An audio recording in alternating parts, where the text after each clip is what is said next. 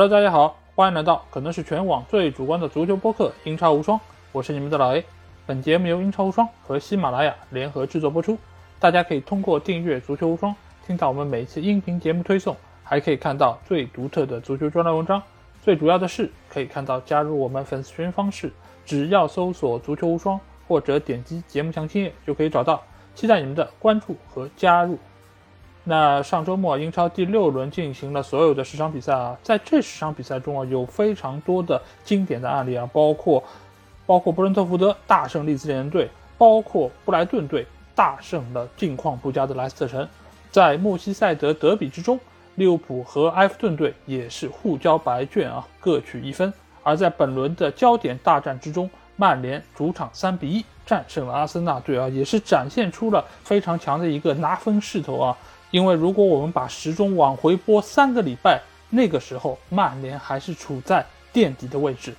而现在他们以一波四连胜来到了积分榜的第五位啊，离榜首球队的差距缩小到了只有三分。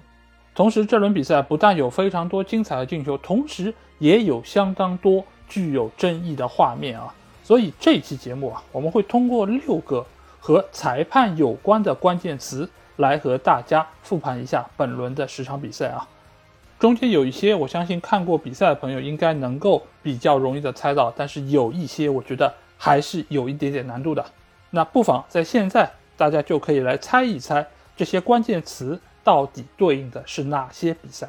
那第一个关键词我们来到说红黄牌啊，那我们知道。对于裁判来说，红黄牌是他非常重要的一个武器啊。很多人说，如果裁判没有了这两张带颜色的牌啊，他就成了一个纸老虎啊。很多球员或许都不会那么买账。但是有时候裁判就是通过他们手里的这两张牌来决定整个场上的一个走向，甚至有时候能够直接逆转场上的一个局面啊。那我们来到的第一场比赛。就是在吉泰克社区球场进行的布伦特福德在主场迎战利兹联这场比赛啊，那为什么这场比赛会和红黄牌有关呢？因为我们可以很明显的看到，在数据统计的表格上面有一个红牌的记号，但罚下是谁呢？哎，罚下的并不是球员啊，而是利兹联队的主教练马西。为什么会罚下他呢？因为他在下半场。对于裁判的一个判罚提出了自己的意见。我们知道马西是一个非常有激情的教练，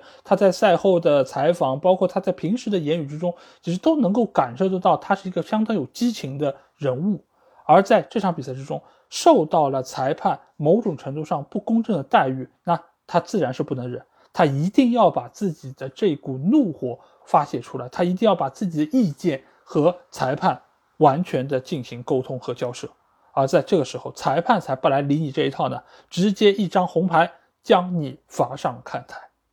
那我们来看一下这场比赛发生了什么。首先，这场比赛之中表现最好的球员，我觉得应该没有什么太大疑问啊，就是上演了帽子戏法的伊万托尼啊。那请允许我花几分钟时间来好好吹一下这个球员。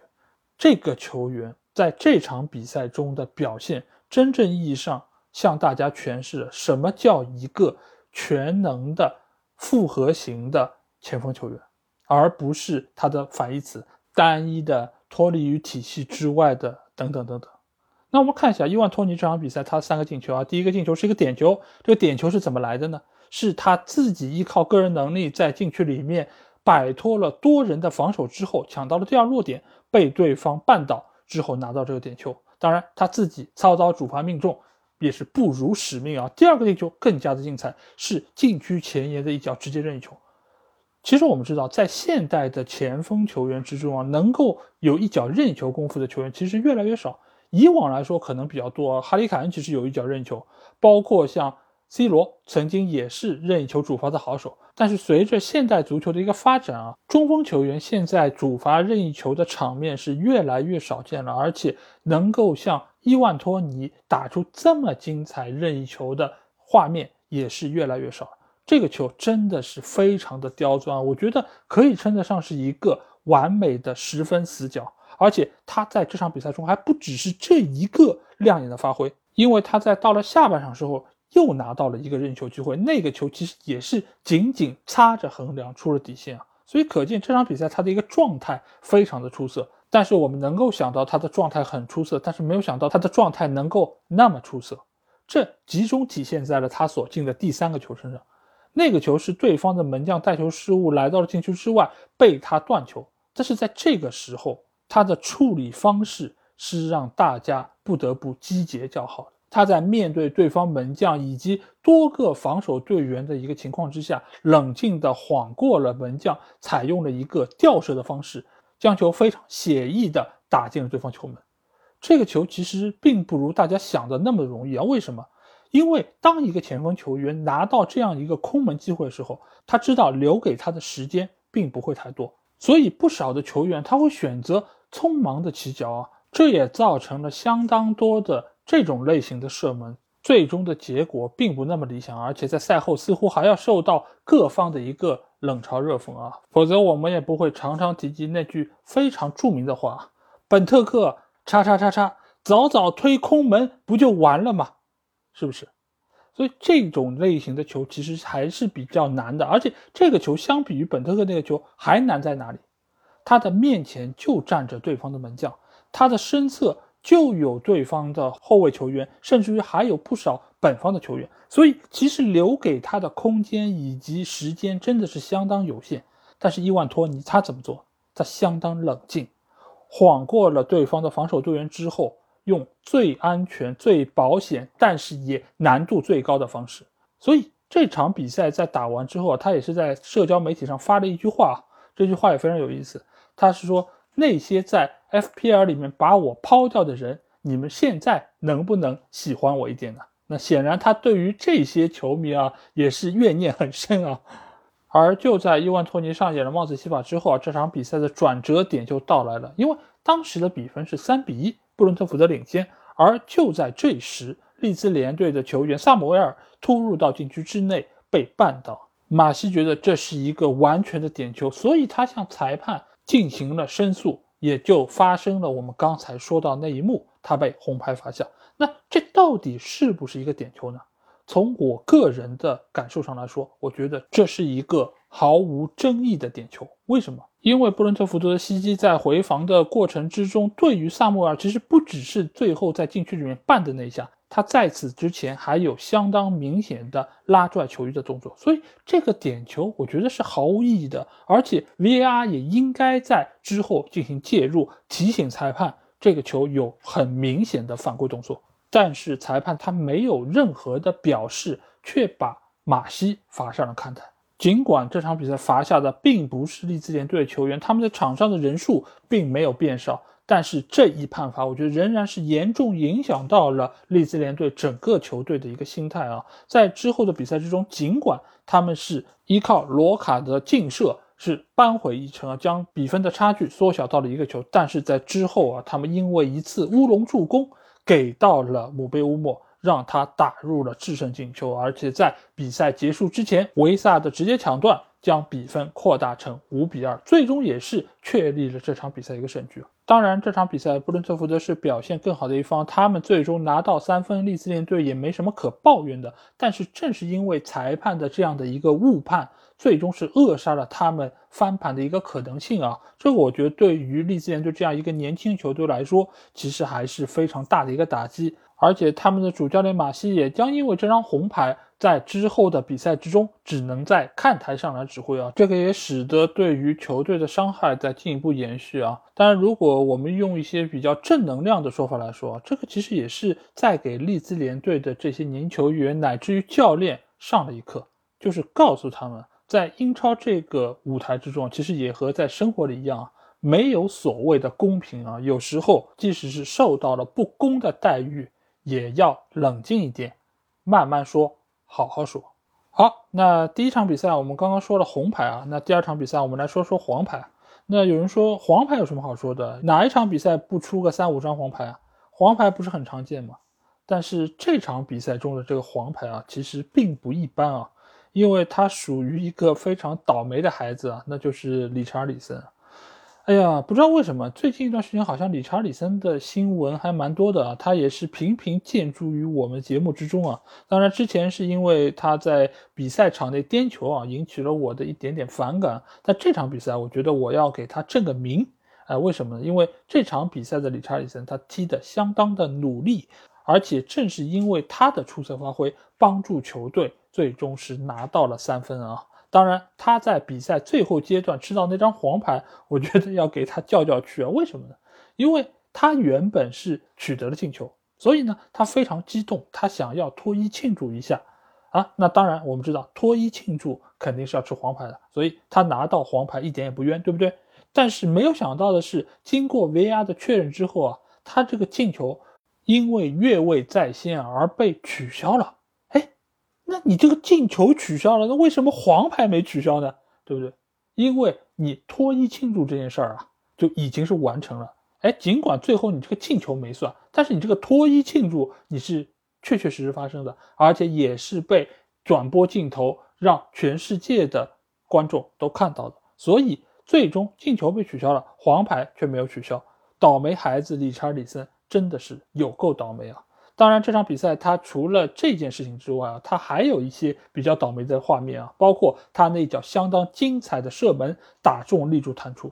因为理查里森这是本赛季第一次出现在首发阵容之中，他也是想要能够在这场比赛中好好的发挥自己的能力，打进自己在热刺的第一个进球。所以整场比赛。我们看到，无论是在进攻端还是在防守端，他都相当的拼命，相当的努力。但是幸运之神啊，似乎总是在和他开着玩笑啊。当然，幸运女神不太喜欢的不只是理查里森一个人啊，热刺队内还有另外一个球员，他的运气也并不那么好，那就是韩国天王孙兴民啊。至今联赛打了六轮，他还没有打进哪怕一个进球。而在这场比赛之中，他也有一脚劲射，是狠狠击中立柱弹出啊！他本人也是相当的遗憾。所以有时候你会发现啊，一个前锋不进球，有时候真的不是因为他的射术不精，而仅仅是因为运气不够好。当然有倒霉的前锋，也有幸运的前锋啊。这场比赛，哈里凯恩就打进了一个比较幸运的进球啊。那个球其实是来自于误打误撞之下，塞塞尼翁的边路传中，最终他在门前轻轻一勾就将球打进啊，也是使得他本赛季的进球数是来到了五个。但是。相比于这个来说，这个进球有更加重要的一个里程碑意义啊，那就是使得他的英超进球总数来到了一百八十八个，赶超了安迪科尔，来到了历史总进球榜的第三位啊，仅次于阿伦希勒还有维恩鲁尼啊。目前来说，他离维恩鲁尼的二百零八个球的记录还差二十个，以他目前这个进球状态以及年龄来说。赶超鲁尼只是时间上的问题，而要追赶阿兰希勒也并不是完全不可能。如果按照现在每个赛季能够打进二十个球来算的话，那大概需要四个赛季的时间啊。但是对于现在的足球运动员来说，他们的运动生涯、他们的运动寿命都在不断的变长，即便是四个赛季之后，当时的哈里凯恩也不过只有三十三岁，所以一切对于他来说都还是有可能的。所以在赛后的演播室里面，莱因克尔也在问阿兰希勒：“你看到这样的哈里凯恩，你是不是有点瑟瑟发抖呢？” 那阿兰希勒显然也是很高兴能够看到有后辈来追赶他的这个进球的记录啊。当然，这场比赛之中，除了哈里凯恩之外，还有另外一个前锋的状态是相当出色啊，那就是富勒姆队的米特洛维奇。他再次进球啊，这个也使得他在本赛季的进球数来到了六个，现在是射手榜的第二位。他那个进球也相当的漂亮，这也是他在禁区脚上一扣之后拉出了一脚圆月弯刀啊，这个也是相当体现他的个人能力。另外一方面，我发现他这种在禁区里面的变向其实相当有特点。我们还记得他在打利物浦那场比赛之中，就是因为他这一个快速变向，致使范戴克。在禁区之内绊倒了他，拿到了一个点球机会。所以其实他看上去是一个非常高大的、略微有一些些笨重的一个前锋球员，但其实他在脚下的技术，包括他的很多的频率，其实并不低。所以之后要面对富勒姆的这些球队啊，或许能够从这场比赛之中吸取到一些教训。最后这场比赛，我还想谈一点是什么？就是在这场比赛之中，由于热刺下个礼拜是有欧冠，所以孔蒂对于球队其实做出了一定程度的轮换，包括让理查里森出现在了首发阵容之中，包括在后防线上是排出了朗格莱、C 罗梅罗也是重新回到了阵容之中，而且所取得的效果其实也相当不错，干净利索的赢下这场比赛。如果不是因为门框在那边做梗的话，或许这次能够赢得更多一些啊。所以也让我们对于他下周的欧冠有了更多的期待啊，因为进行了轮换的孔蒂啊，或许他能够在国内国外的两条线都真正做到重拳出击。好，那接下去第二个关键字啊，我们来到是点球。哎，因为作为裁判来说，点球其实是他们绕不过去的一个坎儿啊。因为一旦在禁区里面发生比较严重的犯规动作，那裁判就会把手指向十二码点球点来处以极刑啊。那这轮的比赛中，哪场比赛和点球有关呢？那就是在城市球场进行的诺丁汉森林在主场迎战伯恩茅斯这场比赛啊，这两个球队都是上个赛季英冠升上来的升班马球队，而最近一段时间，诺丁汉森林的一个境况显然要比伯恩茅斯好得多啊。毕竟伯恩茅斯在经历了零比九那场大败之后，主教练帕克也是被炒了鱿鱼啊，现在也是由他们的代理主帅加里奥尼尔来领导整个球队。而这场比赛我们看到，诺丁汉森林在主场。二比零领先的情况之下，连吞三弹啊，最终是被伯恩茅斯逆转输掉了这场比赛。那这场比赛和点球的关系是什么呢？那就是诺丁汉森林所取得的第二个进球啊。这个球其实发生在上半场比赛结束之前，尼克威廉姆斯在禁区之内一脚射门打中了对方队长凯利的手臂啊。这个球第一时间奥利弗就判罚了点球，但是呢，在经过了 VAR 的提醒之后。他来到了场边看了监视器，最终他并没有做出改判的这么一个判罚啊，他仍然是维持原判判罚了这个点球。我为什么要在这个地方着重来说一说这件事儿？因为我们无数次看到这样的一个画面，就是裁判做出了判罚，VAR 提醒了他，他去场边看了一眼之后，改变了自己原先的判罚。但是奥利弗在这一次的判罚之中，他维持了原判。这是自从 VAR 介入到足球比赛之后，我第一次看到有主裁判坚持自己原本的判罚而没有受到干扰。因为之前的无数次的改判都让我们觉得 VAR 似乎是比裁判更高一级的一个仲裁机构，就是我说了什么，我看了录像，你就要给我改判。但其实不是的，VAR 只是给裁判一个参考，他只是让你回去再看一眼，你看了之后可以维持原判的。并不是说每一次都需要推翻，每一次都需要按照 VAR 的说法来。所以在这场比赛之中，奥利弗他坚持原判，仍然判了点球，我非常的赞赏，我觉得这非常了不起。而且或许在整个英超里面，只有迈克尔·奥利弗有这个胆量做出这样的一个示范。或许从今以后，英超赛场上能够有更多维持原判的主裁判。因为这一方面体现的是他们对于自己判罚的信心，另外一方面，他们也是对于这些球员有一个震慑作用，就是什么？就是在场上我才是老大，我才能够决定这个球最终是往左还是往右。而且这个中间还有一个很有意思的细节，就是奥利弗他腾腾腾腾跑到场边去看了这个监视器之后，他轻微的扭了一下头之后转身离去啊！我不知道你们看了之后有什么样的感觉，我看着这个镜头。我只有一个想法，就是奥利弗心想：这你也让我看？我不是说是点球了吗？这有什么好犹豫、好纠结的？点球就是点球，我的眼睛就是尺。最终，江森将球打进，诺丁汉森林带着二比零的一个优势啊，进入到中场休息啊。当然，到下半场我们知道风云突变啊，伯恩茅斯做出了一个。相当关键的换人，那就是换上了从西汉姆联队来到球队的弗雷德里克斯，换下了原先左路的防守球员泽穆拉啊。一方面是因为泽穆拉上半场的表现比较的糟糕啊，使得诺丁汉森林在他这一侧拿到了相当多机会啊。另外一方面，弗雷德里克斯上来之后，他能够有效的补充到前场的进攻之中，而且他的这一路正好是比林所在这一路，而比林在下半场伊始阶段就打进了一脚。技惊四座的远射啊，这也让伯恩茅斯在最短的时间里面就稳定下了军心。那为什么比林能够取得这么漂亮的一个进球呢？那我觉得就要从诺丁汉森林的防守来说一说。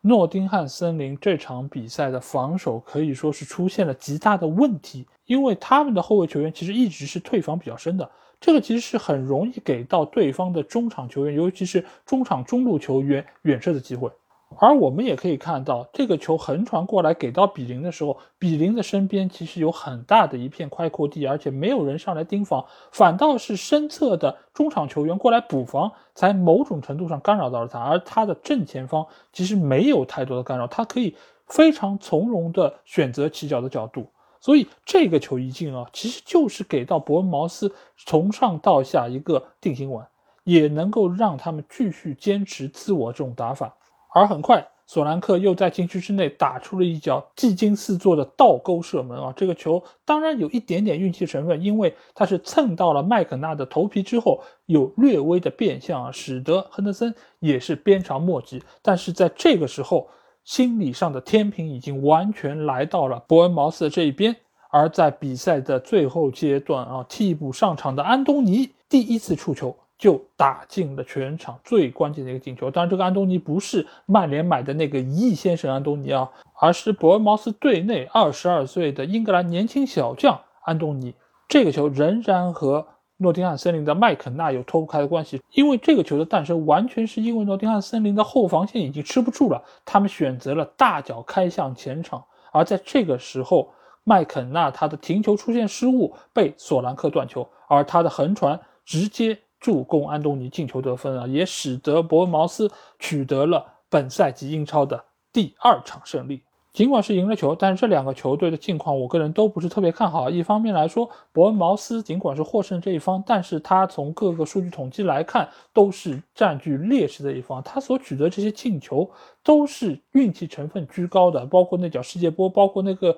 倒钩，其实你要让他再复制一次，都是很难的。他没有办法将这种进攻模式量化，更不要说第三个进球，这完全就是误打误撞之下的一个产物啊！当然，你可以说啊，是索兰克的不懈奔跑才抢到了这个机会，但是这种样子的机会，我相信放到其他的英超球队那儿，其实并不会给伯恩茅斯提供太多。而诺丁汉森林尽管他们的进攻套路以及进攻的方式都要比伯恩茅斯更加出色，但是他们的转化效率是相当糟糕的，而且他们现在在防守端的问题显然要比在进攻端更加多一点啊！因为我们之前也谈到过，他们的后防线一直退位比较深，而且后卫球员和中场和前锋球员他们之间的位置是比较巨大的，它中间是有严重的脱节。所以也给到他们的防守落位非常大的一个困难啊。尽管在一开始的几场比赛之中啊，迪恩·亨德森凭借他高人一筹的守门技巧，变相替球队拿到了不少分数，但是这不是长久之计啊。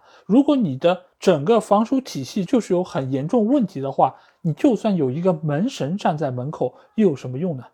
你架不住人家射门的数量多，九攻之下。必然会有漏洞产生啊！所以我在赛季初的预测节目中就说过，伯恩茅斯是我这个赛季三个升班马球队里面降级的头号热门，而紧随其后的就是诺丁汉森林。因为诺丁汉森林，我一直觉得他们整个球队要形成一个体系，需要比其他球队更长时间。谁让他们把整个球队的球员都给换了呢？所以现在来说，留给库珀教练时间真的是越来。越少了。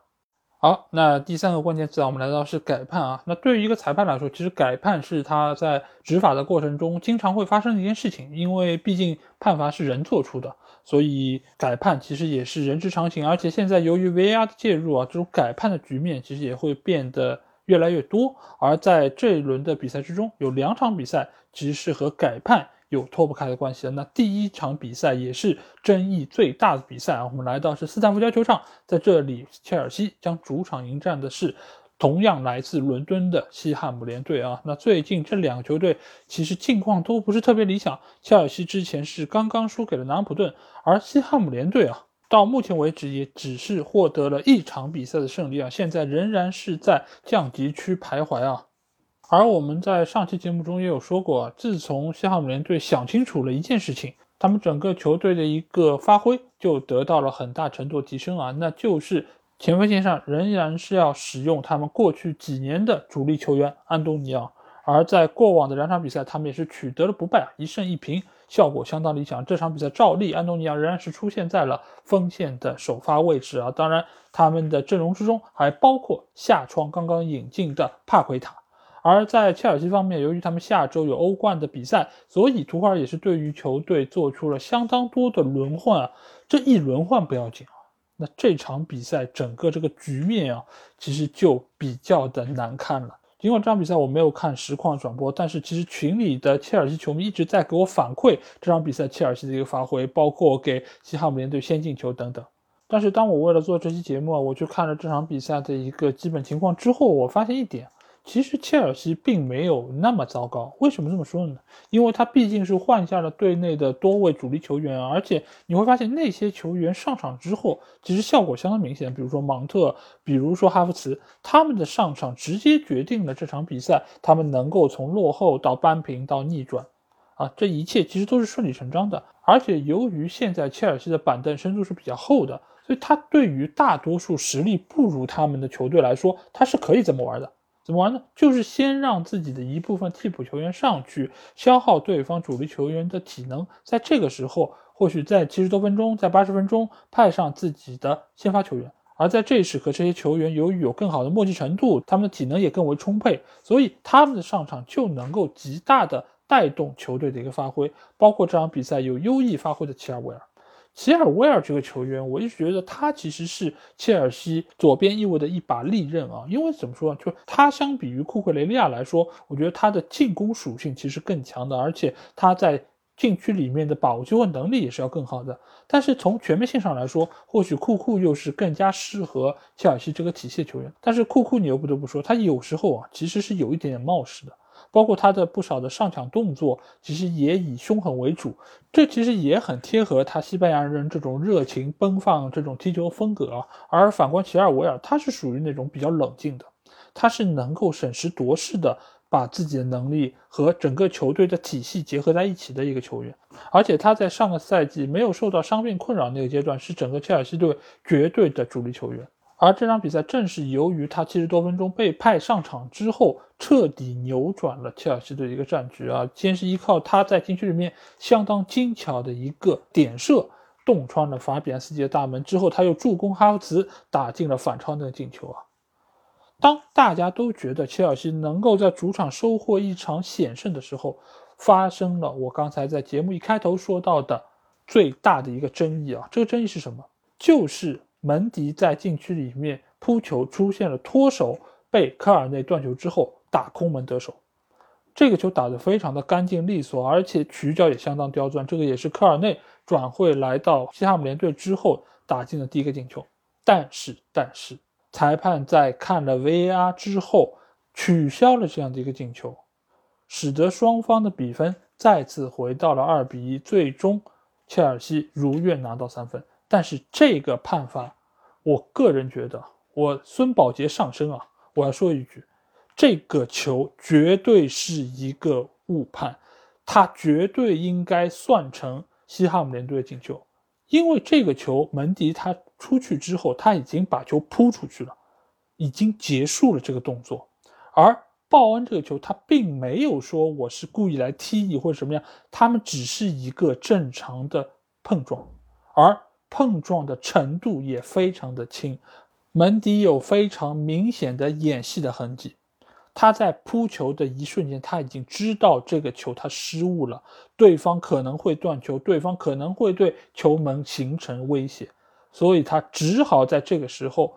选择捂住自己的胳膊，倒地翻滚，博取各方对他的同情。那或许有些切尔西球迷或者其他的球迷会说，那门迪确实被撞到了。那他的手可能就因此没有办法抬起来，没有办法再做出二次扑救，让对方进球，这怎么能算呢？那或许我们可以想一想，去年有一场比赛是狼队的门将若泽萨，他在禁区里面那场比赛应该打的是南普顿吧，和对方的球员有冲撞，但是裁判并没有管，仍然是判进球有效。那为什么这两者的区别会这么大？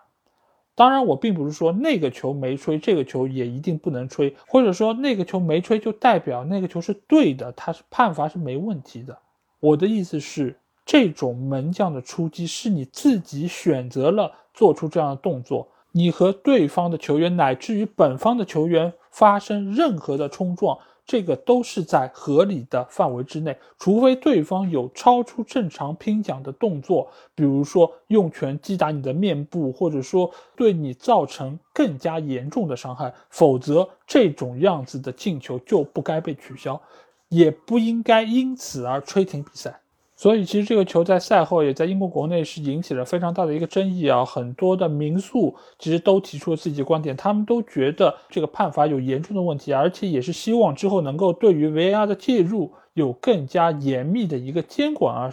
但是不管怎么说，结果已经造成切尔西也是因此拿到了三分啊！但这一风波并没有完全过去啊，因为在赛后其实。图赫尔也被问到，是不是在下场比赛会派上凯帕，而不会再使用最近状态不是那么理想的门迪出任首发的门将啊？这一切，我觉得我们到下一轮的比赛开始之后就能够得到验证啊。毕竟最近一段时间，门迪的状态确实是出现了某种程度下滑，做出适当的轮换。或许也是一个相当不错的决定啊！毕竟队内有两位世界级的门将，就是能够有这样比较大的一个便利。而对于西汉姆联队来说，我觉得这场比赛他们并没有失败，而且他们也是打出了自己该有的血性啊！而且科尔内，我们也可以看到，自他上赛季在伯恩利奉献出了相当出色的一个发挥之后，这场比赛他尽管是替补上阵，但是仍然可以看得出他的状态以及他的能力是在的。他也是对于西汉姆联队在中前场这个位置相当好的一个补充，但是对于莫耶斯的危机啊，我觉得还没有完全过去。毕竟俱乐部其实花了不少钱给他买了那么多，或是成名的球星，或是在英超证明过自己的球员啊，所以各方其实对他的期待仍然是非常高的。他也需要尽快从阴霾之中走出来，把球队带向一个正确的方向。好，那第二场和改判有关的比赛是哪一场呢？那就是来到圣詹姆斯公园球场啊，在这里纽卡将主场迎战水晶宫队。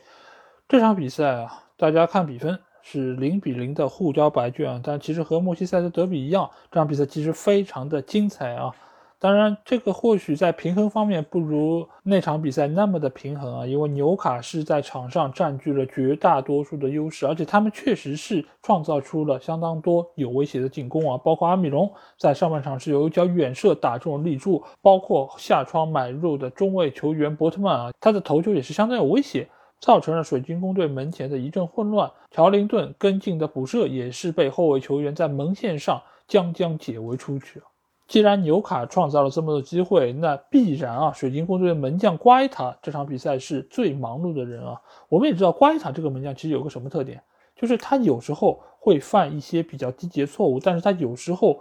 又是如有神助。而这场比赛正好是遇到了瓜伊塔封神的那个状态啊，他的高阶低挡是挡出了。对方多次的射门啊，尤其是对方的主力前锋伊萨克。我们上一期节目已经说到，伊萨克尽管是刚刚到队，但是他和球队的磨合似乎已经进行的非常不错。他也在上一轮的比赛中是打进了一个进球，而这场比赛他又是创造了多次机会啊，包括有一次单刀球的机会啊。但是瓜伊塔这场比赛真的是神了，他也是将伊萨克的挑射封堵出去啊。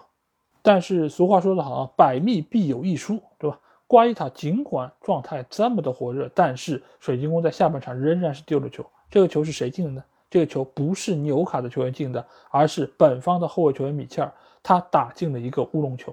但是这个时候，哎，有个人跳出来，谁呢？当然是裁判和 VAR 了。他们观看了慢镜头之后啊，说这个球瓜伊塔和对方的球员有冲撞，所以这个球被判无效啊。这显然埃迪豪和纽卡的球员不干了，这个球怎么能是冲撞门将呢？那米切尔这个球你是结结实实的打到了自己的身上弹进的球门啊，这怎么能被吹掉呢？哎，这个球和刚才我们说到的门迪的那个球还真不完全一样。为什么？因为这个球瓜伊塔是要出击的，他是处在一个往前冲要去捞球的这么一个状态，而这个时候正好有纽卡的球员冲过来和他撞了一个满怀。致使他这样一个扑救的动作被终止，所以这个球因为冲撞门将而被取消，我觉得是有理有据的。而且这场比赛由于双方打得比较开放啊，射门数都非常的多，呃，也是各自获得了一定的机会啊。但是我在这里想着重说两个球员啊，一个球员是纽卡的威洛克。这个球员我们知道，在前年的后半赛季，他的发挥其实相当出色的。当时他也是从阿森纳队租借来到了纽卡，也是帮助纽卡最终保级啊，是当时的一个功臣。但是现在的威洛克，我们发现他在球队所起到的作用也好，包括他所展现出来的状态也好，都和当时是不可同日而语啊。而且这场比赛他也是浪费了多次机会，使得球队最终没有办法能够扣开对方大门。而我要说到的第二个球员啊，是今年夏窗啊从法甲引入的伯特曼啊。伯特曼我们也知道，他从去年冬窗的时候就和纽卡传出了绯闻，但是当时的他其实一直在抉择，我是要去米兰还是来到纽卡这个球队。最终他也是被纽卡的诚意所打动，来到了球队之中。而在他来到球队的一开始几场比赛中，他是被放在边位的位置上，打到左边后卫。但是这场比赛，他和舍尔组成了双中卫的一个体系啊，他在后防线上表现还是相当稳健的，而且他在进攻端的参与程度也是非常高。他不但有相当出色的投球能力，而且他的脚下活在中卫球员里面也算是相当不错的。这场比赛他也有过起脚射门的机会，也是对于。对方球门有一定的威胁，所以现在来看，纽卡的后防线的拼图其实已经是渐渐完整啊。从上个赛季引入了特里皮尔、塔盖特，包括布恩，这个赛季又引进了伯特曼，所以使得他们的后防线愈发的稳固。再加上波普的加入，整个纽卡现在可以说已经是在原有的基础上提升了一个档次。最起码，作为单线作战的球队来说啊，他们的首发阵容的下限已经是得到了一定程度保证。再接下去，如果他们能够在此基础上更进一步，就需要在现有基础上增加板凳的厚度，增加轮换球员的水准。或许到那个阶段啊，纽卡斯尔联队才能真正意义上成为一个英超的劲旅啊，有机会能够挑战一下 Big 六在现有联盟中的位置。好，那接下去来到第四个关键字啊，那就是越位啊。那作为一个裁判来说，他经常会把很多的进球给吹掉，这其中非常重要的一个理由，就是因为这个球越位了啊。那这轮的比赛之中，有哪两场比赛是和越位这个词有关呢？那第一场比赛，我们来到的就是维拉公园球场，在这里，阿斯顿维拉将主场迎战的是曼城队啊。这场比赛其实也是在赛前受到了很多人的关注啊。那这些人是谁呢？那自然是哈兰德的粉丝啊，哈迷对这场比赛是非常重视的，因为维拉最近一段时间的状态非常的一般啊，所以他们也是觉得维拉这个球队啊是一个待宰的羊羔啊，那正等着他们的魔人布欧哈兰德哎前去会一会啊，能够在这个上面再刷刷数据啊。那当然，他们也是乘兴而来，乘兴而归啊，毕竟哈兰德也是取得了一个进球，同时也是曼城这场比赛的唯一进球。但是坏消息是什么呢？坏消息就是曼城并没有赢得这场比赛胜利啊！当然，这个对于哈迷来说不是事儿，对吧？哈兰德进球才是喜讯，球队赢不赢不重要。但是为什么拥有哈兰德这么如日中天的锋霸球员的曼城这场比赛没拿下呢？哎，那我们要来说道说道啊。那首先我们知道维拉这个球队其实并不是那么好打，去年的最后一轮，曼城在主场。只要赢球就能拿到冠军的情况下，也一度是被维拉队是逼入了绝境。大家还记得吧？曼城球迷肯定记得，哈兰德球迷我不确认啊。但因为当时哈兰德还在多特，当时的维拉二比零领先，在那个时候换下了库蒂尼奥之后，被曼城完成了大翻盘，最终是三比二获胜，也在伊蒂哈德拿到了属于他们的冠军奖杯。所以，一直对于曼城来说，维拉并不是一个特别好对付的对手。而且这场比赛从比赛哨音一吹响的那个阶段，我就意识到了一个问题：维拉这场比赛他打的很有针对性。为什么说打的很有针对性呢？就是他三条线的一个防守的体系搭建的很完整。后防线上让身体强壮的明斯来对抗有几人扛得动的哈兰德，中场线排出了五中场的一个配置。派上了防守能力非常强的卡马拉、麦金，还有组织能力非常出色的道格拉斯·鲁伊斯，跑动非常积极的雅各布拉姆齐，以及把握机会能力极佳的里昂贝利啊，再加上前锋线上有那个非常会搅局的沃特金斯，所以你可以看得出来，其实每一个布局都对于曼城队的各个位置做出了有针对性的一个部署啊，就是要从中场就开始围剿曼城的整个进攻体系，再加上前锋线上速度极快的梁贝利以及非常会搅局、身体又强壮的沃特金斯来冲击鲁本迪亚斯以及斯通斯组成的后卫线啊。而照例啊，曼城是掌握了比赛的一个主动权，在整个上半场，他们其实是有非常高的一个控球率，而且也是创造出了一些机会。但是面对维拉比较严密的一个防守，再加上他们门前拥有马丁内斯这样一个状态相当神勇的门将啊，所以整个上半场曼城可以说是雷声大雨点小。而且不知道是不是我的一个个人错觉啊，就是这场比赛的曼城似乎不是那么的兴奋。这或许和他们下周有欧冠有关，这或许也和他们这场比赛是客场作战有一定的关系啊。到了下半场，曼城仍然是率先取得进球一方，这个球我们也看到，哈兰德在后点的包抄打进了这样一个至关重要的进球啊。其实说句实在话，这场比赛明斯对于哈兰德的盯防还是比较成功的。当然，除了这个球，这个球因为明斯被拉出去顶防对方的边锋球员，所以他其实漏掉了身后的。哈兰德，而哈兰德原本应该是由孔萨去盯防，但是孔萨他显然也没有很有效的限制住这样一个锋霸的存在啊，所以也是让哈迷在这个时候也是击节叫好啊。同时，有一些心急的哈迷已经在我的评论区下方又来提醒我打脸的事儿了，对吧？但是我觉得你们稍微讲讲伍德，为什么？因为那是利物浦和埃弗顿那期节目啊，那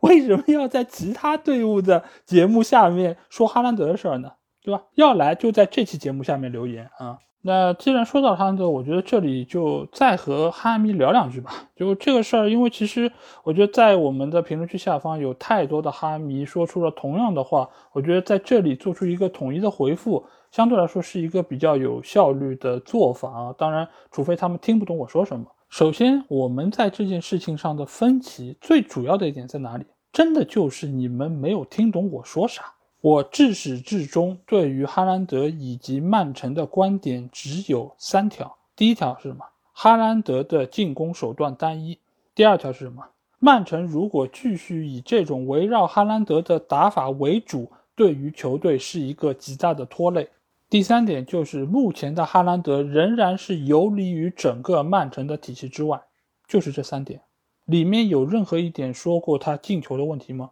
没有吧？为什么总要在这说？哎，他又进球了，打脸了吗？我们说的是一件事儿吗？我们说的根本就不是一件事儿。就好像有些女孩子，她要拒绝一个男的的求爱等等，她说：“我觉得你性格不太好，我觉得我们在一起不会幸福的，或许之后我们的相处会比较的难受。”那突然之间旁边有人说：“你知道他多有钱吗？你知道他昨天又买了辆法拉利吗？”So what？这和我觉得你性格不好有任何关系吗？你有多少钱跟这件事情其实是八竿子打不着的，根本聊的不是这个事儿。其次，对于现在的体系来说，有哈兰德这样一个球员的加入，并不是意味着只有优点，因为每一个球员他和一个体系的相结合，他都有相应的优点和缺点，而这些优点没有办法完全 cover 这些缺点所带来的问题。确实，哈兰德的到来弥补了以往曼城进球的问题，这个是不假。但是，并不是说他的到来弥补了进球原先那些该有的地方还在，原先那些存在的球员所带来的优势，它也仍然存在。就比如斯特林和热苏斯在场上的时候带给球队那些串联作用，他们分担整个中前场防守压力的作用，他们用他们大范围的奔跑所牵扯出来的空当的作用，你们看到了吗？你们没有看到，你们能看到的只有进球，你们能看到的只有在进球数字上的变化所带来的那种兴奋感。请问你们有看到哈兰德的到来给球队带来的问题吗？你们觉得任何一个人他是只有优点没有缺点的吗？不存在的。就像去年的 C 罗到曼联是一样的，他能够进很多球，但是给球队带来的真的是正面的作用吗？看一个人不能只看他的优点。人是有优点和缺点两方面造成的，而目前的哈兰德的进球其实是掩盖了很多曼城队所存在的问题，包括很多哈兰德的到来所导致的问题。就像我前一段时间在懂球帝上在看一篇文章，这篇文章的标题，呃，其实就已经非常的耸人听闻了，那就是瓜迪奥拉如何解决好德布劳内和哈兰德的共存问题啊。这篇文章其实写的相当不错啊，如果有兴趣的朋友可以去翻来看一下。这篇文章作者其实他也是用了大量的动图，包括他的解析来讲这两位世界级球员之间的一个配合程度，包括他们之间风格上的冲突，以及他们的共存问题带给曼城队的影响。但是你们猜猜发生了什么？在这篇文章的评论区出现了大量和在我节目下方评论区一样的话：哈兰德五场九球了，打脸不？瓜迪奥拉根本不用担心他们两人共存问题啊，其他的英超球队才要担心一下他们的共存问题。发现了没有？一样的论调，一样的说法，一样的鸡同鸭讲。尽管那篇文章中的有些观点我持保留的意见，但是这个中间仍然有大量的观点和我是不谋而合的，包括哈兰德的到来对于整个球队的影响，包括包括哈兰德到队之后德布劳内位置所发生的变化，以及他的变化给。中后场的防守带来了怎样的影响？其实这个都是环环相扣的，并不是独立存在的。你们看到的或许是哈兰德的无数进球，但是我看到的是曼城这几场比赛在不断的丢球。照理来说，曼城这六场比赛打的对手绝大多数都不是什么强队。就算西汉姆联队是上个赛季的第七名，但是这个赛季的西汉姆联队其实他远没有达成磨合，他中间还有非常大的问题，所以。这六场比赛，曼城其实没有遇到什么实质性的强队，但是你看看他们的丢球，打纽卡丢了三个，打水晶宫丢了两个，这场打维拉也丢了一个。难道曼城球迷没有一点点意识到这个问题吗？难道你们真的还以为后防丢球只是后防球员的问题吗？当然，说到这儿，我相信很多的哈兰德球迷肯定要说，怎么后防丢球问题不是后防的问题？难道还能是我们哈兰德的问题吗？哎，还真给你们说对了，还真和你们哈兰德有关啊？为什么？因为现在足球早就不是各个位置割裂的一个比赛了，每个球员都需要在各个层面上展现出他的能力。而在现在的曼城体系之中，原本会干这些脏活累活，包括逼抢、包括防守、包括由守转攻这些工作的事情，当哈兰德来了之后，没人做了。不知道球迷说，哈兰德来就是进球的呀。那些事儿本来也不该他做，后面不是有德布劳内，不是有金多安吗？但是你要想想，以往热苏斯和斯特林都是干这活的，这个事儿原本有更多的人来分摊，那给予他们的压力就不会那么大。现在你想，德布劳内、金多安如果要做更多这方面串联的事儿，那意味着什么？意味着有更多的防守的任务会下移到后腰，会下移到后防线，那他们所承受的压力就会更大。我们不妨看一看最近几个曼城队的丢球，都是从德布劳内的那一个防区进来的，最终从那个边路传中也好，或者内切射门也好，打进的球。而且，就像我刚才说到，现在曼城队的防守真的是有很大的一个隐患，而且这个隐患是隐藏在哈兰德那个非常漂亮的进球数据之下的。哈兰德六场十球，而曼城呢？六场丢了六个球，这也是场均一球啊！这对于曼城这样一个以防守见长的球队来说是非常少见的。我们想一想，上个赛季，尽管第一场比赛就输了球，零比一输给热刺，但是我们要想一下，曼城上个赛季丢到第六个球的时候是到第几轮？是打到了第十轮才丢了第六个球，而且在中间是面对了阿森纳、切尔西、热刺、利物浦这样的强队。他们都走了过来，当然丢球多并不是哈兰德一个人的责任，但是他的到来是加剧了这种趋势，这对于曼城来说是一个隐患，我对此表示担心。而这样的丢球数一旦遇到更强的队伍，甚至于去到欧冠，你们觉得对于曼城是没有影响的吗？是能够依靠哈兰德的进球把这所有的缺陷？都弥补回来的吗？我觉得并不能。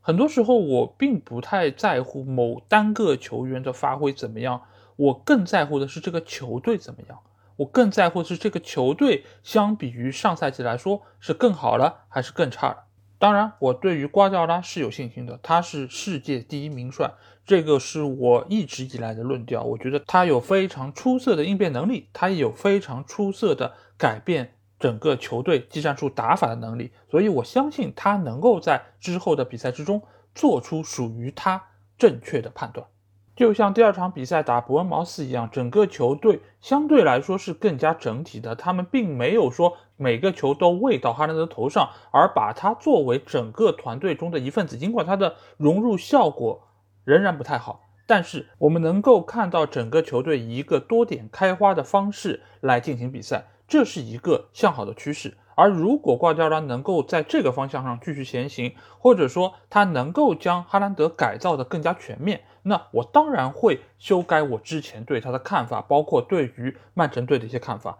但是基于当下来说，我仍然坚持我是对的。所以我希望这些哈兰德的粉丝不要太心急，对吧？因为我的说法其实是基于曼城这个球队一整个赛季的情况的一个预测。所以大家不要太心急啊，就好像我说这个股票在一年之内它会进入一个下行通道，它会不断的下跌，但是总有人会拿出这一天的或者说这一个礼拜的一个上涨的截图跟我说，哎，你看这不涨了吗？你打脸吗？急什么呢？来日方长，走着瞧。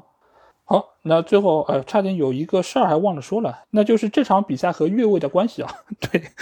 因为和哈兰德的事儿说太多了，嗯。那这场比赛和越位最重要的一个关系是什么？就是在比赛结束之前，库蒂尼奥打进了一脚远射啊，这个球其实打相当漂亮。但是这个球在被打进之前啊，其实裁判的哨声已经响了，因为边裁举旗判这个球越位在先啊。但是我们从回放的慢镜头看出，库蒂尼奥其实并没有越位啊。如果不是裁判吹响这个哨声，那。之后的整个进攻其实仍然有取得进球可能性。这个其实又回到我们刚才有谈到的，就是对于现在裁判介入比赛这个时机到底应该在什么时候？有时候吧，你说哎这么明显越位你也不吹，然后造成了很多球员还要竭尽全力将球打进，最后发现是白忙活一场。而有些时候像这个球，明明其实是有可能不越位的，但是裁判却果断的举旗，最后是将一次有威胁的进攻。直接吹停啊！所以这礼拜关于裁判的这些新闻真的还蛮多的。或许在这周的英超会议之中啊，这些话题也会被纳入进来，进行更加充分讨论。当然，维拉也是在比赛的最后阶段打进了扳平比分的进球啊！里昂贝利那个球打的也是相当漂亮。我们刚才也说到，是从德布劳内那个防区突进进来之后传中给到了维拉球员。而且我们可以发现，维拉其实打到最后的十五分钟。他们的攻势是慢慢在起来的，大家有想过为什么吗？因为照理来说，被曼城围着攻了这么久，其实那些球员的体能消耗是很大的。但是为什么反而到了最后十分钟，他们的攻势在慢慢起来？他们甚至于一度是拿到了整个比赛的一个主动权。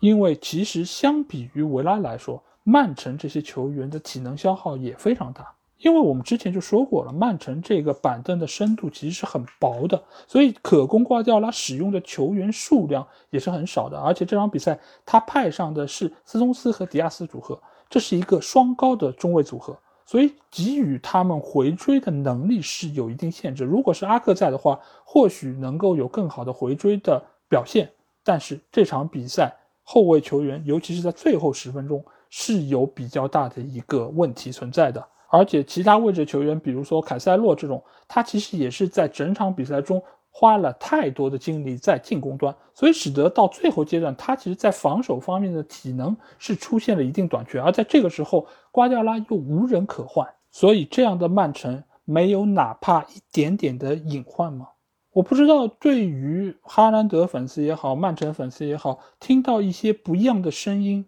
有那么的难以接受吗？如果你们真的不同意我说的，我欢迎大家过来讨论。如果能够大家摆事实、讲道理，我真的很希望能和大家有更多充分的交流。但是无效的话语就没有必要在这说了，或者说一上来就定性定调，对吧？比如说杠精啊，比如说黑啊，比如说固执啊、顽固不化啊，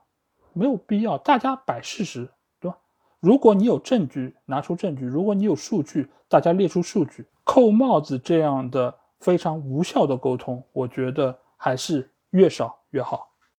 好，那第二场跟越位有关的比赛，那就是莫西塞德比啊，埃弗顿主场迎战利物浦这场比赛啊，因为我们是出了一期单独节目，所以关于比赛的内容方面，我就不在这多说啊。和越位的关系，主要是因为考迪的那一个进球，最终是因为越位被吹掉啊。这个球当然是吹得非常准确，也和裁判没有任何的关系。在这里，我觉得简单说一说兰帕德现在这个帅位吧，因为，呃，尽管这场比赛他是逼平了强大的对手，但是现在对于兰帕德来说，他的帅位仍然是岌岌可危。尽管在这场比赛中，呃，球员的表现相当不错，而且莫派到来也是让他整个球队的一个排兵布阵是更加有针对性，也能够进一步的强化戈登以及格雷的一个作用啊。但是对于目前的埃弗顿队来说，我觉得问题仍然是比较的多。因为如果仅仅是通过一场莫西塞德德比就觉得埃弗顿队已经活过来了，他们已经找到了自己的比赛状态，我觉得那有一点点太天真了。为什么？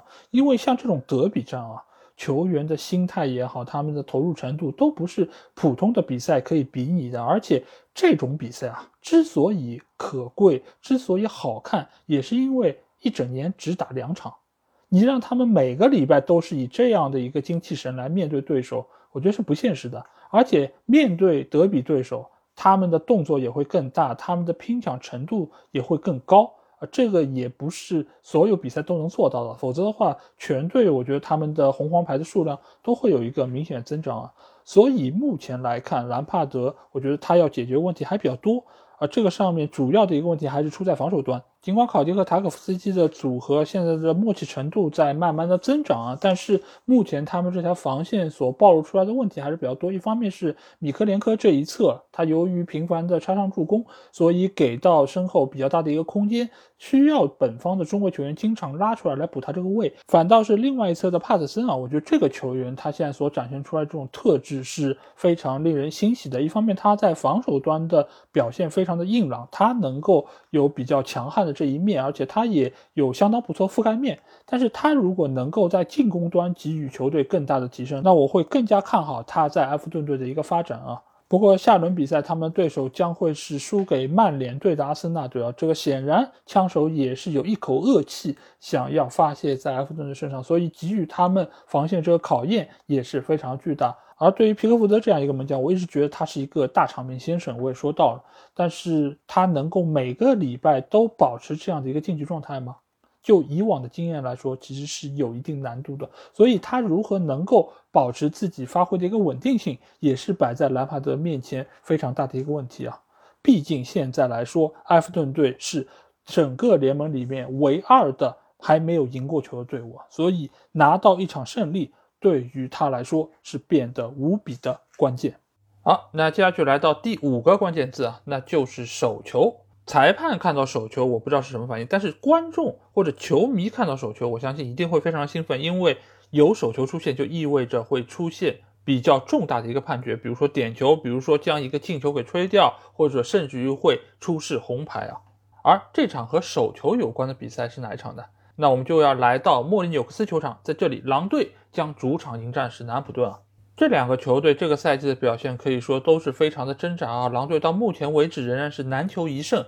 而南安普顿尽管上场比赛是战胜了切尔西队，但整个球队的排名仍然是处在中下游的一个位置啊。但同时，这两个球队的主教练又属于那种非常具有战术理念的名帅啊，所以他们其实已经给这两个球队注入了属于他们个人非常独特的风格。狼队，我们之前说到，尽管这个赛季他们是改打了四后卫，但是他们中场的控制能力比起以往来说是更强了。而这场比赛最终他们一比零战胜南安普顿，依靠的恰恰也是这一点啊。因为我们看到，从比赛的一开始，其实狼队就对于南安普顿的中场进行了疯狂的逼抢，而且一旦抢下球来，他们就能够迅速的转入到反击之中，而且他们现在的推进速度啊，相比以往来说是更快，而且更坚决了。而且最近一段时间，他们的首发右边锋内托啊，他的表现其实相当出色的。因为在上个赛季，这个位置一般来说是特林康来占据主力的位置，但是特林康我们知道这个球员他技术还可以，但是他的突击能力，他的坚决程。度是不如内托那么出色的，所以内托现在在这个位置其实是整个狼队能够获胜非常重要的一个球员。而这场比赛在中锋的位置上，他们是派上了新援卡拉季奇啊。因为我们也知道，狼队的前锋，尤其是中锋球员，这几年一直都是劳尔西米尼斯来占据的。但是劳尔西米尼斯自从那一次伤病之后，整个球员的状态就出现了很大程度的下滑，所以狼队一直就想要找一个正印的中锋来替代他。但是小火柴也没有办法能够完全做到这一点，所以这一个赛季他们引入了卡拉季奇，但是卡拉季奇只打了半场比赛。就被替换下场啊！显然球队对于他的表现也不是特别满意，而且赛后我们也知道他出现了伤病啊，他或许也会缺席未来的几场比赛。那狼队的进球来自于上半场结束之前啊，也是右边路我们刚才提到的内托快速突破之后传中给到了另一侧的波登斯。波登斯这个球啊，其实打的还蛮巧妙的，因为他并没有发力来抽这个球，而是用脚弓。蹭了一下这个球，这个球其实是有一点点蹦蹦跳跳，但是呢，它由于速度上发生了很明显的变化，所以反而是晃到了对方的门将巴祖努。所以我甚至不知道波登斯打出这样的效果是他有意而为之，还是他打呲了而造成了这样一个歪打正着的效果。但是不管怎么说，依靠这样一个进球，狼队在主场取得了领先啊！但是从主教练拉热的脸上，我们看不到任何兴奋的表情啊，就好像一切都在他的掌握之中。当然，到了下半场，南安普顿也是展开了属于他们的反击。这场比赛，他们的主力前锋是切亚当斯。切亚当斯这个球员，其实就和我之前说西汉姆联队一样，就是如果你能够把他派上场，那球队就已经做对了一半的事情。因为在赛季初的时候，哈森许特尔其实也是想要对于自己的锋线做出一定的改变，他也是派上过阿里波，他也是派上过马拉出任首发前锋，但是效果都不甚理想啊，甚至于马拉上场那场比赛，他在六十分钟就被切亚当斯换下，而切亚当斯上场之后就梅开二度，帮助球队最终是获得了比赛胜利。所以现在他的存在对于球队来说真的是不可或缺。尽管他的身高不是那么高，但是他非常的机敏，而且他的身体也非常强壮。所以他的存在对于南普顿来说是相当重要的。但是我们也说过，切亚当斯这个球员有一个什么样的毛病，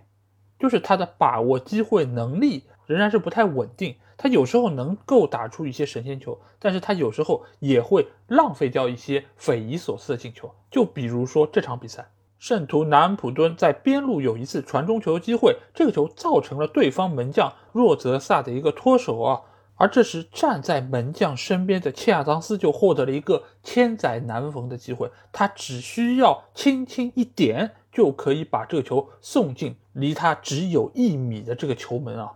但是他最后怎么了？他高高跃起之后，这个球砸在了他的手上，弹进了球门。要知道，他当时身边没有任何的防守球员，他可以用任何的方式把球撞进球门，但是他却选择了这样一个最具反转效果的方式。当然，最终这个球也被裁判吹了出来，被判无效啊！我相信切亚当斯赛后也会是一脸的苦笑啊，因为错失这样的机会。我觉得他内心的郁闷程度啊，应该不亚于当年的本特克，只是这场比赛的受关注程度没有利物浦那么高而已，所以也没有留下那么多可供球迷调侃的一些段子啊。但是切亚当斯他仍然是这场比赛中表现最出色的南安普顿球员之一啊，而且他在比赛临结束之前也有一次头球的攻门是砸中了对方立柱啊。显然这一天啊，幸运女神并不站在他这一边。而最后，狼队终于是一球小胜，拿到了这赛季属于他们的首场胜利啊！而且从比赛的内容来看，狼队现在真的是踢得越来越好啊。不过看得出来，拉热仍然是对于球队在做出不断的调整和轮换，因为他这场比赛派上了卡拉季奇，而前几场比赛表现相当不错的格德斯也只是在下半场才拿到了出场机会啊。所以其实拉热仍然在寻找属于他的那一套更趋于完美的阵容啊。所以未来的狼队啊，尽管仍然会出现成绩上的起伏，但我相信他们是会向着一个更好的方向在发展。好，那我们接下去来到最后一个关键词啊，那就是撞人。哎，那裁判遇到撞人这种事情啊，一般来说是有两个结果，一个是吹，一个是不吹。那我们先来看一看这场不吹的比赛啊，那就是在。美国运通球场进行的这场布莱顿队在主场迎战莱斯特比赛啊，那这场比赛最后我没看到是一个大比分啊，五比二，布莱顿队在主场获胜啊，那也是把莱斯特城进一步推向了深渊啊。那么看看这场比赛到底发生了什么？这场比赛狐狸城其实踢得还真不错，他们在比赛一开始就取得了进球，而这个进球就来自于一次撞人。这次撞人是来自于蒂勒芒斯在边路位置击倒了马奇，把球抢断了下来，给到了前场达卡，达卡横传给到了中路的伊科纳乔，伊科纳乔拍马赶到，将球送入球门啊！球队在第一分钟就在客场取得胜利，这对于狐狸城来说是一个梦幻般的开局啊！但是他们的好日子似乎也就到了头。那我们先来说一说这个撞人吧，因为蒂勒芒斯这个球其实他的动作还是比较明显的，而且直接一下子就把马奇给挤出了场外啊。但是这个球相比于待会儿我们要说到的曼联的那个犯规，我觉得有一个最大区别是什么？就是蒂勒芒斯和马奇的这个对位啊，相对来说他们还是处在同一平面之上，而且他们肩膀对肩膀这个位置还靠得比较近，所以这个球是可以吹，也有理由说我不吹。而在今年的英超联赛，我们也知道，其实主裁判对于判罚的松紧程度，其实也是做出过调整啊，就为了鼓励各个球队能够更加注重身体的拼抢，让整个比赛更加好看。其实今年英超的很多的判罚要比以往来说更加的宽松，所以在这样的一个局面之下，布莱顿的球员也没有过多的进行抗议啊或者申诉啊，而且在目前的大背景之下，这样一个判罚确实也仍然是在。可接受的一个范围之内啊。不过莱斯特城他们最近的状态真的是相当的糟糕，而且除了状态之外，整个球队似乎在更衣室内部也是出现了非常大不和谐声音，尤其是在他们的后防线啊，我们发现很多以往我们很熟悉的球员都没有出现在大名单，比如说瑟云居，比如说韦斯特高。而这场比赛，罗杰斯反倒是把队内的后腰球员恩蒂迪放在了中卫位置上，这个其实也是让我们大跌眼镜。明明你的阵中有那么多出色的中卫球员，但是你却不用，反倒是让一个后腰来客串，那这个防守效果真的是令人不堪设想啊！果然，比赛很快就纳入到了布莱顿队的一个掌控之中啊。本身这个球队的中场拦截能力以及他们的掌控力就是非常好的，而且这场比赛他们还是在主场作战。所以在丢球后不久，布莱顿队就将比分扳平。马奇的头球攻门造成了对方托马斯的乌龙啊，马奇也算是将功补过。而就在五分钟之后，凯塞多的射门将比分反超啊，也让布莱顿队掌控住了这场比赛的一个战局。而在之后的比赛中，我们多次看到莱斯特队内所爆发出来的问题，包括。门将沃德的一次解围失误，使得恩迪迪直接在场上就和他对吵了起来。而在下半场，由于麦迪逊的回防不积极，而使得替补上场的阿马泰直接在场上就和麦迪逊爆起了粗口啊！这个其实都能够看出球队现在内部真的是问题重重。但是当你将这个问题抛给罗杰斯的时候，你又会发现罗杰斯想要把这些问题给掩盖住，想要把这些问题给化解于无形。但是真的能够这样吗？整个球队现在已经完全缺乏了一个主心骨，这一切问题又从更衣室内来到了球场之上。不少的球员在场上根本没有投入在其中，这一点和现场的布莱顿球员真的是形成了鲜明的对比。我在看这场比赛的时候，我仿佛看到了前两轮的曼联队。为什么布莱顿队的运气这么好？总能遇到这种更衣室有问题的比赛不投入的球队呢，并不是说莱斯特现在每一个球员都如此，但是你但凡一个球队中有几个这样的球员，那你的一个成绩就很难能够有保证，你也很难能够完全的执行主教练给予你的这些布置。而罗杰斯现在他其实已经尽他所能的想要来调整这个球队。瑟林区和韦斯特高其实已经就是他对于球队管理的一个体现，而只是现在队内的这样的球员实在是太多了，他没有办法将所有的人都扔到替补席上，都排除出主力阵容之外。再加上今年莱斯这个球队老板不给钱买人，而队内的不少的球员又在不断的流失，那对于他来说，他又能怎么办呢？或许莱斯特可以通过解雇罗杰斯来扭转这一切，但是现在的这批球员，现在这套班底，他们所呈现出来的问题，真的是换一个教练就能够解决的吗？一个球队一旦人心散了，你要再让它凝聚起来，这个难度就相当的高。而且就目前球队的一个资金体量来说，你也不可能请到一个非常出色的成名教练来到球队，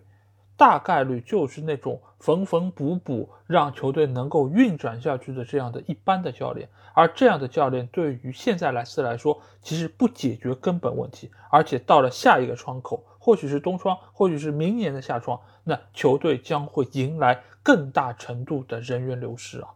曾经创造过英超奇迹的狐狸城，或许在这个赛季就会迎来他们俱乐部历史上最大的一个危机啊！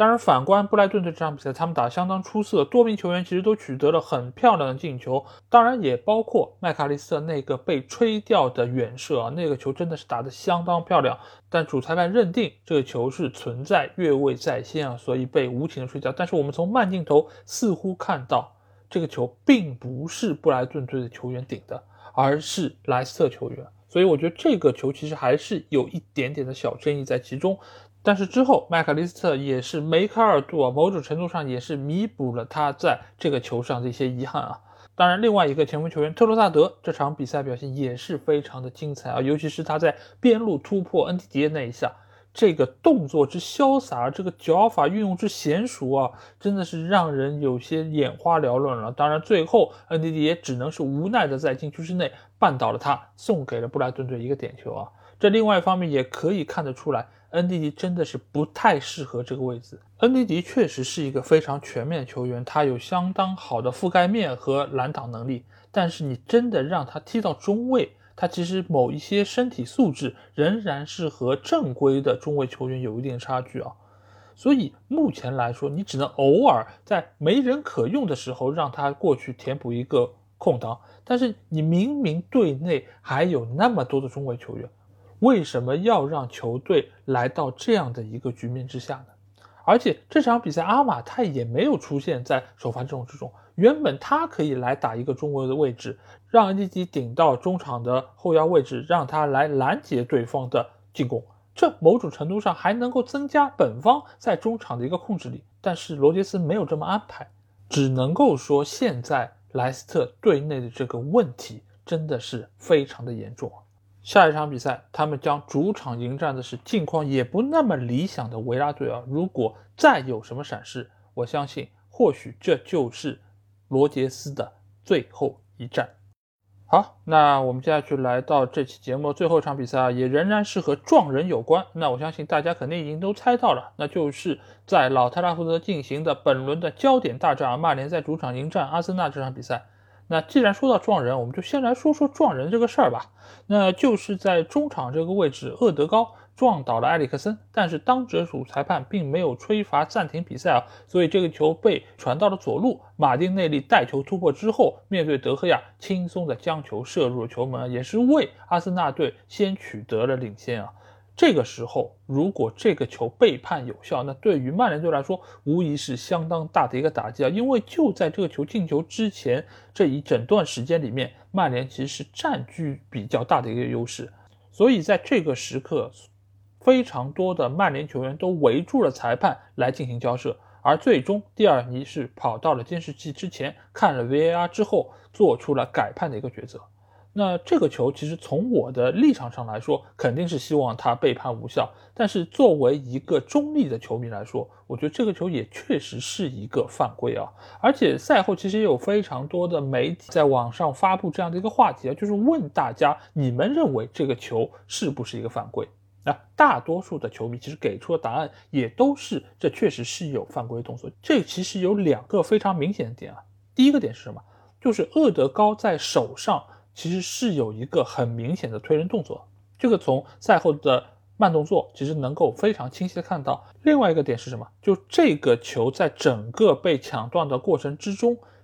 厄德高都没有碰到皮球，所以他完完全全是一个对人的动作，所以这个犯规最终被认定啊，我觉得也是有理有据。但是其实换句话来说，这个球如果没有最终转化成进球的话，这个犯规还会吹吗？我个人觉得是不会的，因为只要没有引起这么大的一个争议和一个影响，那被推倒就推倒了，被对方拿到一次球权而已。而就今年英超的一个吹罚的尺度来说，这个球不吹也并没有什么大不了的。但是对于曼联的球员来说，他们肯定是觉得逃过了一劫，也为他们之后打进第一个进球是创造了条件啊。那我们接下去肯定要先来聊一聊打进这第一个进球的球员，那就是一亿先生安东尼啊。但目前其实从转会网站的数据来看，它的价格其实是九千五百万欧元啊，还没有到一个亿。但不管怎么说，都是一个非常高昂的数值啊！而且也令人没有想到的是，他来到曼联的第一场比赛就先发出战了。显然，滕哈赫是迫不及待的想要让自己的爱将上场感受一下比赛，而且他身上所处的压力啊，一一点不比去年格里利什所承受到的要少，而且他某种程度上会更大。为什么？因为他在德转上的身价和他最终的成交价格。差距远比格里利什要大得多，所以大家都想要看一看安东尼到底有没有这么好。但这场比赛我给他打几分呢？我其实只能给他打一个及格分啊。尽管他是取得了进球，他是顶住了压力，但是他在场上所表现出来的东西其实并没有那么多，包括他所展现出来那些花火，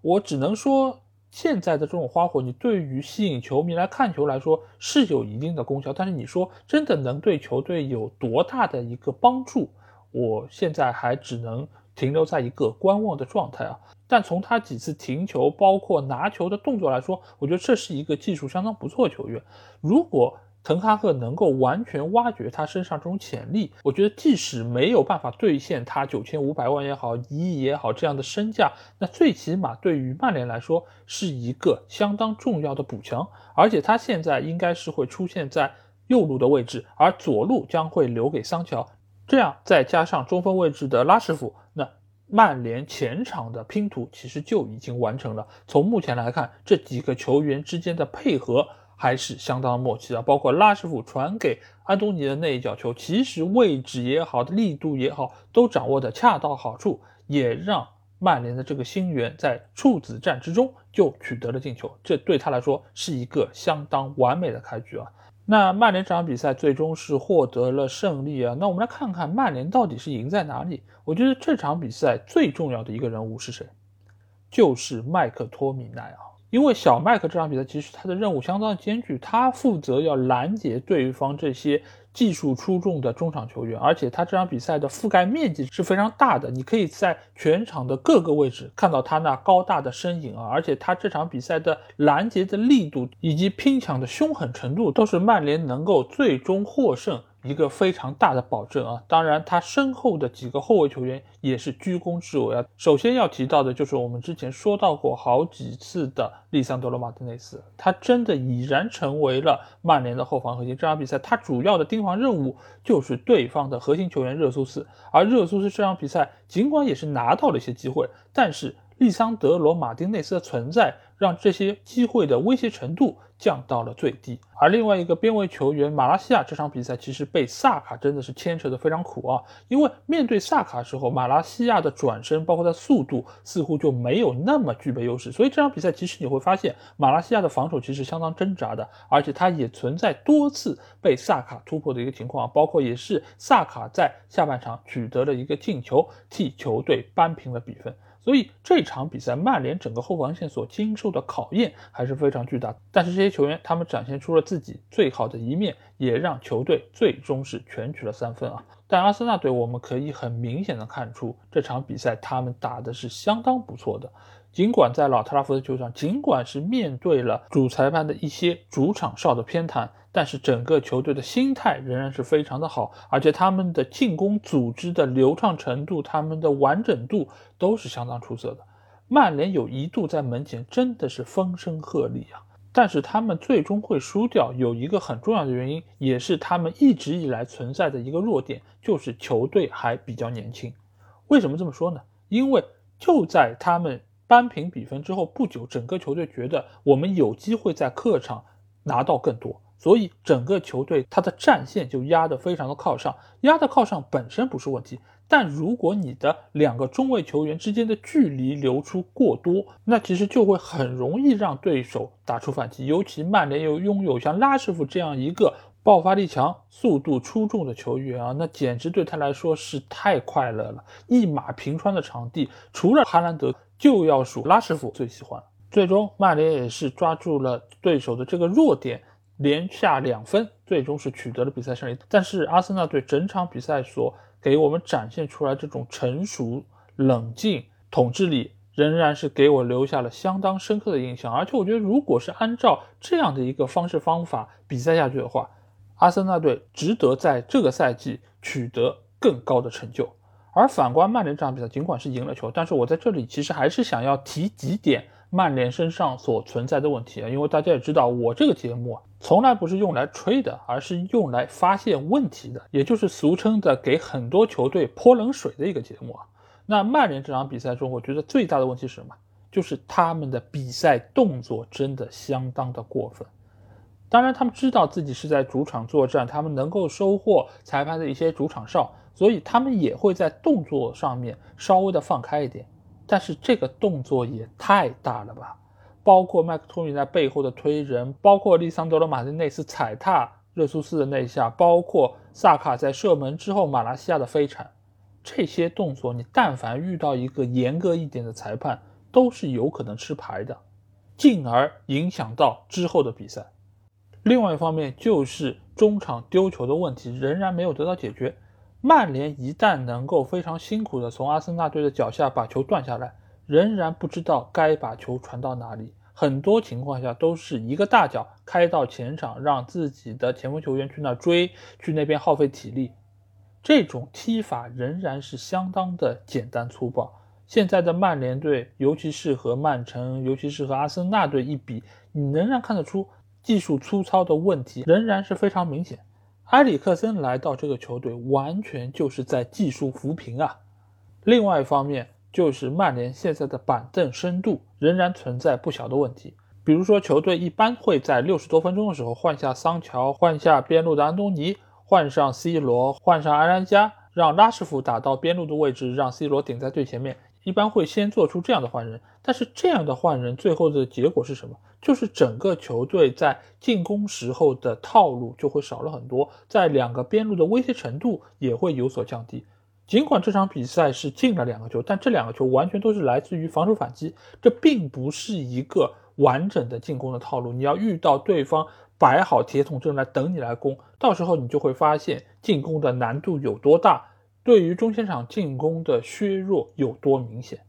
而在比赛最后阶段，一般来说会换上弗雷德以及卡塞米罗这样球员，加强中场的拦截，守住最后的胜果。这个思路完全没有问题。但是目前来看，卡塞米罗对于英超的适应仍然需要假以时日，而且这场比赛曼联在最后时刻还换上了马奎尔。这两个换人直接造成一个结果是什么？就是卡塞米罗给马奎尔挖了一个坑，让马奎尔用一个非常简单粗暴的动作把对手撂倒，吃到了黄牌。可以想见的是，马奎尔又会在这场比赛之后成为大家调侃的对象。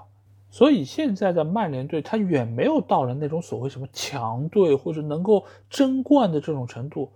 想也不要想，真的想多了。曼联现在的水准。你说真四，我觉得都有点高看。我真的不是在这边泼冷水，毕竟曼联是我的主队，我没有必要说自己的主队怎样。曼联现在问题其实真的很明显，就是你的板凳非常的薄，个别球员完全不能遭遇伤病。一旦遭遇伤病，大家想一想，比如说利桑德罗马丁内斯伤了，换上了马奎尔和瓦拉内搭档，那这条后防线不又是上个赛季那个样子了吗？再加上比如说马拉西亚伤了，你换上卢克肖。那他在边路的防守的能力又能不能有马来西亚这么积极呢？又或者中间场的拉什福伤了，或者马厂长还没有回来，那前锋就只能上国王。那上国王的话，这个反击的效率，我们想一想，如果是有一脚长传给到前场的前锋球员，让他们和对方的后卫拼速度，拉什福没问题，但是国王能够跑得过其他球队的后卫吗？上一场对南普顿的比赛，其实就已经有一个非常好的例子放在这边了。所以现在的曼联队，你看上去很强，但是其实很多的位置都是如履薄冰。尤其是这个礼拜将会去打欧战，而且曼联打的是欧联，他是在周五的凌晨打这场比赛，而他们在周日就将会迎来下一轮联赛，所以球员在这个时候的体能分配又成为了另外一个相当严峻的考验。所以现在的曼联队，不要看已经取得了四连胜，真的不要被这些冲昏了头脑。作为一个曼联球迷，这个球队有几斤几两，你们难道不清楚吗？我只能说的是，现在这个球队在慢慢的变好，但是请不要只是赢了几场比赛就在那吹，就对球队进行捧杀。如果是其他球队的球迷这么捧杀，我还好理解啊，毕竟他们也不是特别希望曼联能够这么快的崛起，对于他们的主队形成威胁。但是作为曼联球迷本身来说，我觉得应该对球队有一个清醒认识，就是这场比赛阿森纳队是发挥更好的一方，但是发挥更好的球队输掉了比赛。我觉得作为曼联球迷应该有这样的气度，应该用这样理性客观的眼光。来看待这场比赛。好，那这期节目基本上就是这样。如果你听了我的节目，有什么不同的观点想要表达，欢迎在我们的评论区留言。如果想要和我直接交流，也可以来加我们的群，只要在微信里面搜索“足球无双”就可以找到。期待你的关注和加入。那这期节目就到这儿，我们下期的英超精华节目再见吧，大家拜拜。